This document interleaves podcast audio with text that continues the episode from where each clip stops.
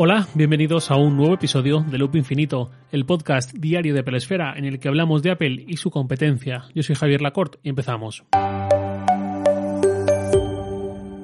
Seguimos digiriendo la llegada del iPhone SE y esta vez ya he podido tomar el pulso a las reacciones de gente que no es como nosotros. Me refiero a la gente que no está permanentemente al tanto de lo que hacen las tecnológicas y quizás ni siquiera había escuchado rumores de que venía un iPhone entre comillas barato y que les interesa la tecnología de una forma promedio, por decirlo así, pero que no se ponen a escuchar cada mañana un podcast sobre Apple. Ya me entendéis.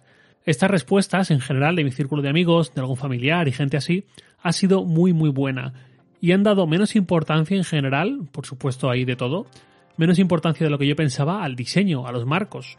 Os hablo de la gente que renueva su móvil y aunque no use un iPhone, no va a lo mínimo, es decir, no va a por móviles de 120, 140 euros como mucho, sino que sube algo más porque quiere y porque puede. Esta gente hasta ahora no veía a Apple como una opción a considerar cuando tenía que renovar su móvil y ahora pues ya sí, e insisto, el logo de Apple tiene un peso muy grande, mucho mayor que cualquier otro logo en lo que percibe un comprador. No todo el mundo, hay quien le da igual, hay incluso quien evita a propósito todo lo que sea de Apple y me parece fenomenal, pero en mucha gente ese logo aporta una percepción de valor intangible que ninguna otra marca a día de hoy es capaz de conseguir.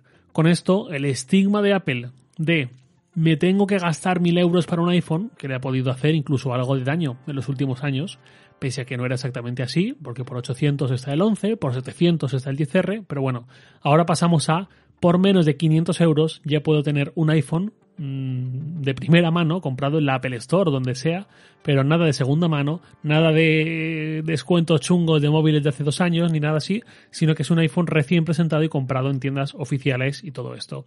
Y en serio, eso tiene un valor, no es el último iPhone eh, en cuanto a los de la gama superior, digamos así, no es el que mejor pantalla tiene, o el que más cámaras lleva, o el que tiene un diseño más actual, pero es un iPhone y si se extiende la idea de que con ese procesador idéntico al que lleva los iPhone de más de 1000 euros, Apple está asegurándote actualizaciones durante muchos años y una vida útil muy buena, a ese precio las ventas pueden ser la bomba. Pues eh, puse ayer en Twitter una cosa rápida para entender un poco lo que significan estos precios.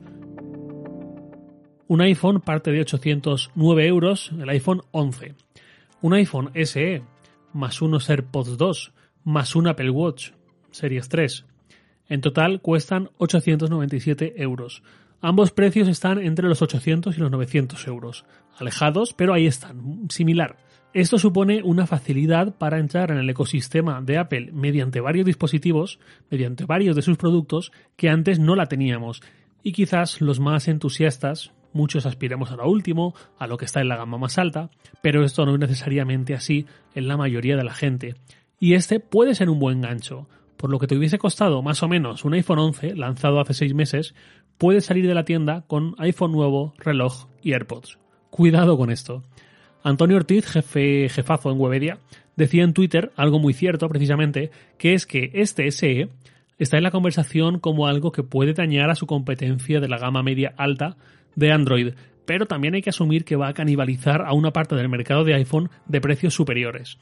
Es decir, toda la gente que quiere un iPhone y no quiere ni oír hablar de otra cosa, pero que dentro de lo que es tener un iPhone le da más igual el nivel de especificaciones, puede pasar y pasa, y con un iPhone de 489 euros puede ser feliz sin tener que irse a los 700, 800 o más de 1000 euros. Y por el camino hay una diferencia de bastante dinero que puede usarse para ampliar el almacenamiento del iPhone, para pasar de esos 64 a los 128 GB, o bien para añadir unos AirPods a la compra, o para un reloj, como hemos visto, o para pagar muchos meses de Apple Music o Spotify, o de Apple Arcade, o servicios del estilo, o para ahorrarlos, que también es una cosa muy sana y que no nos queme el dinero en el bolsillo. En cualquier caso, esto me recuerda mucho a algo que en la biografía de Steve Jobs que publicó Walter Isaacson se decía mucho y que era que Jobs insistía en que era bueno lanzar productos que canibalizasen a otros productos de la misma empresa, antes de que llegasen otras empresas y entonces el dinero ya se esfumase. Es lo que pasó, por ejemplo, con el iPhone, que canibalizó totalmente a los iPod. ¿Os imagináis que Apple mm, en 2006-2007 se hubiese puesto a paralizar el desarrollo de los iPhone para proteger las ventas de los iPod? Además, el dinero que reporta el iPhone directamente a Apple, porque indirectamente es mucho más, multiplica el, por 7 el dinero que le dio el iPod a Apple en su mejor momento. Es buena idea que el iPhone canibalice ventas de modelos superiores o como mínimo es mejor idea que dejar que el iPhone pierda ventas en favor de otros fabricantes y más en un contexto de recesión económica mundial como la que está en camino con esta crisis sanitaria. Es que Apple ha tenido suerte hasta para eso. Ha ido a presentar este teléfono em, justo cuando más falta va a hacer seguramente tener opciones más asequibles porque esto obviamente lleva en desarrollo un buen tiempo, quizás nueve, quizás diez meses, quizás doce meses. Esto no se hace ni en un mes ni en dos.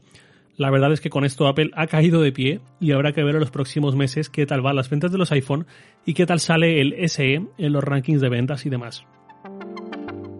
Conforme más maduro la idea, mejor me parece como compra este nuevo SE, que no es para todos, faltaría más, pero abre mucho el espectro de gente susceptible de comprar un iPhone y facilita mucho las decisiones para mucha gente. Dicho esto, vamos con el preguntas y respuestas de cada viernes.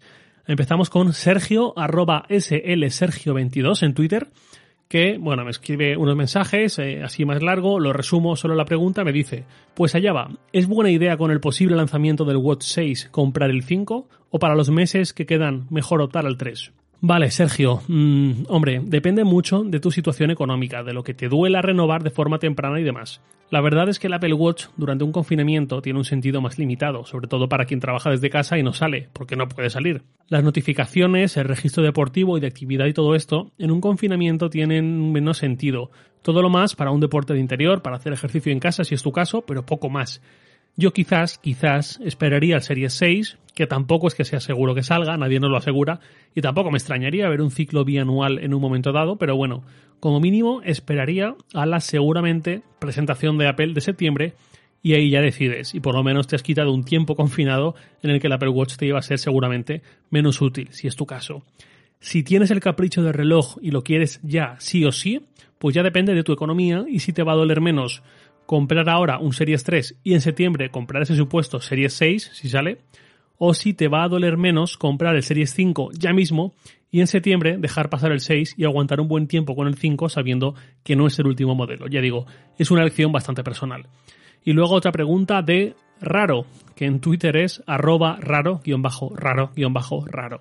Dice, hola Javier, gracias por tu podcast diario que me entretiene y orienta como ninguno. Oh, gracias. Me gustaría hacerte una pregunta para el viernes. Como sabes, Catalina no reconoce la jerarquía de carpetas de fotos que teníamos anteriormente. Supuestamente era un tema que se arreglaría, pero tras las actualizaciones la cosa sigue igual y a no ser que pagues iCloud para la fototeca, es imposible sincronizar las fotos en iPhone o iPad manteniendo las carpetas.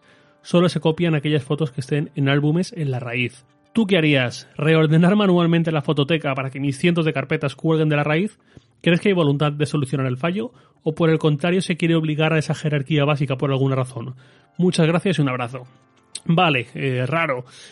Esto es un caso típico en el que sale a relucir la paciencia de Apple, de la que hablé hace poco en un episodio, en su peor sentido. Y con esto me temo que podemos estar bastante tiempo así, de forma que yo, en tu lugar, me temo que o pagaría por iCloud, o si es una opción que no contemplas, sí reordenaría la fototeca aunque sea una tarea tediosa. La verdad es que la aplicación Fotos para el Mac es un máximo exponente de lo que es Apple en lo bueno y en lo malo, y hay que cada uno ya decida con qué se queda y qué hace. Y ahora sí, nada más por hoy. Lo de siempre, os leo en Twitter, arroba jlacort, y también podéis enviarme un mail a lacort.sataka.com. Loop Infinito es un podcast diario de Pelesfera publicado de lunes a viernes a las 7 de la mañana, hora española peninsular, presentado por un servidor, Javier Lacorte, y editado por Santi Araujo. Un abrazo y hasta el lunes.